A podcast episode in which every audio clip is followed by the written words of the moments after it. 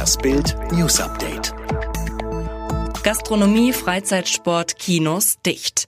Diesen Lockdown will Merkel heute durchsetzen. Das Wort Lockdown kommt in der Beschlussvorlage nicht vor, doch die Pläne von Bundeskanzlerin Angela Merkel sind knallhart.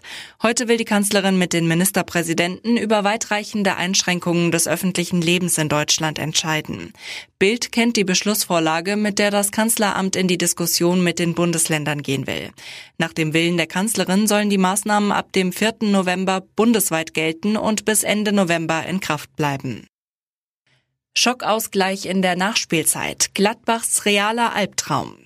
Nächster Last-Minute-Schock für Gladbach. Bis zur Nachspielzeit sieht alles nach einem historischen Sieg gegen Real Madrid aus. Doch in letzter Sekunde zerstört Casemiro die Träume der Fohlen. Nur 2 zu 2 nach 2 zu 0 Führung. Polizist krachte in Fabiens Auto. Ihre Mutter zeigt ihr Foto im Gericht.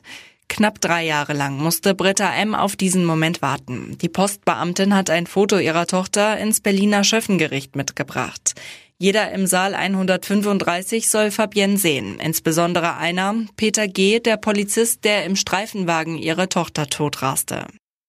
CDU-Machtkampf, warum Merkel wieder die heimliche Parteichefin ist. Die Hängepartie an der CDU-Spitze verschiebt die Machtverhältnisse bei den Christdemokraten. Annegret Kramp-Karrenbauer ist seit Monaten nur noch Parteichefin auf dem Papier, hat de facto nichts mehr zu sagen. Ihre Versuche beispielsweise, die drei Kandidaten für ihre Nachfolge, Armin Laschet, Friedrich Merz und Norbert Röttgen auf einen Kompromisskandidaten einzuschwören, gescheitert. Weil Kramp-Karrenbauer ausfällt, hat Angela Merkel heimlich wieder die Führung in der CDU übernommen. Die Plazenta riss ab. Chrissy Teigen schreibt über ihre Fehlgeburt. Sie war in der 20. Woche, als ihr das Schlimmste passierte, was einer Mutter zustoßen kann. Chrissy Teigen verlor ihr Kind. Sie musste es tot gebären. Es war ein kleiner Junge, den sie Jack nannte und teilte dieses unglaublich traurige Ereignis auf ihrem Instagram-Account.